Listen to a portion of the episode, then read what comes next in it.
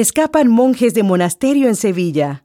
Aquí María Santa Rosa, con Ana Dupont en Alemania y Paco Valdés en España. Estos son los hechos, acontecimientos sobre la Biblia. Los Hechos es presentado por vivelabiblia.com, un sitio de las Sociedades Bíblicas Unidas para ayudarte a entender mejor la palabra de Dios.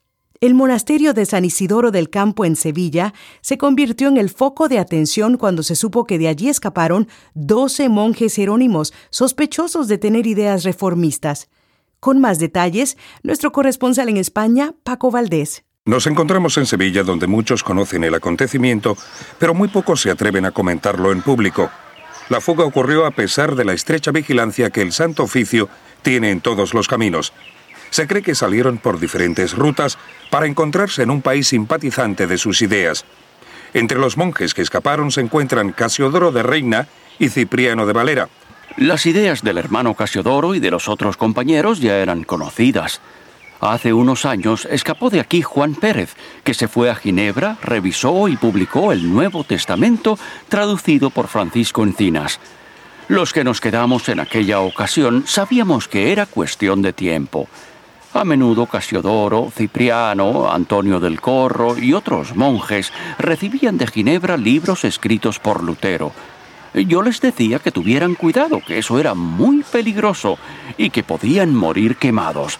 Pero ellos parecían seguir el ejemplo del fundador de nuestra orden, San Jerónimo, quien vivió una vida tormentosa por traducir la Biblia, la Vulgata al latín, la lengua que más se hablaba en el Imperio romano. De la misma manera, Casiodoro, Cipriano y otros monjes pensaban que era necesario traducir la Biblia al castellano para que todos los españoles la entendieran. ¿Conocía usted desde hacía muchos años a Casiodoro y a Cipriano? Eh, ¿Dónde nacieron? Fray Casiodoro de Reina nació en la aldea Montemolín, pequeña villa del antiguo reino de Sevilla. Cipriano nació en Cortijo de Valera, cerca de Fregenal de la Sierra.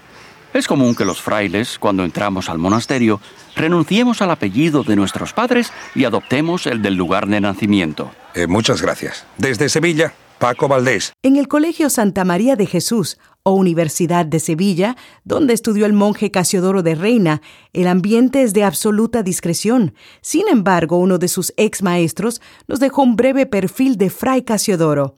Estas fueron las palabras del maestro Miguel de la provincia. No hay que negar que Casiodoro es un erudito. Su dominio del hebreo y el griego son bien conocidos, pero me parece que él y sus compañeros están equivocados. Ellos quieren que la Biblia se traduzca al castellano. ¿Se imagina? ¿La Biblia en otra lengua que no sea el latín? La Biblia es un libro sagrado, y para lo sagrado no se usa una lengua romance. Casiodoro se lamentará toda su vida por ir en contra de la corriente. Aquí en nuestros círculos ya lo habíamos pronosticado. Tarde o temprano tendría que optar por el exilio. Su Majestad, el rey Felipe II, no permitirá que las ideas de Lutero y Calvino entren a nuestro país. Eh, maestro, ¿cuál cree que será el destino de Casiodoro? Creo que no podrá volver a visitar Sevilla ni ningún lugar bajo el dominio de la corona española. Esas Biblias, sin aprobación eclesiástica, no llegarán al pueblo para crear herejías. Los que están fomentando esas ideas tienen sus días contados. No me extrañaría que se exiliara en Inglaterra o en Suiza, donde él y sus compañeros tienen amigos. Efectivamente, en Suiza ya sospechaban que Casiodoro y sus compañeros acabarían exiliándose. Tenemos en la línea telefónica a nuestra reportera en Ginebra, Ana Dupont, que nos informa. Desde hace tiempo, en los corredores de la iglesia donde Calvino predica, se habla sobre la fuga inmediata de algunos monjes jerónimos de Sevilla. Las comunidades de protestantes españoles están al tanto de lo que sucede en su país secretamente, envían a España libros en castellano. Algunos opinan que después de leer esas obras, los españoles abrazarán la corriente reformista que enfrenta la Iglesia. En el próximo reportaje tendremos más información sobre el paradero de estos ex monjes, dónde se encuentran y por qué desafían las autoridades eclesiásticas. Algunos piensan que antes de huir acordaron reunirse en Ginebra.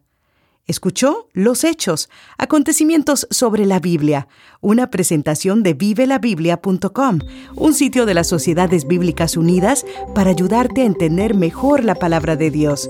Les informó María Santa Rosa.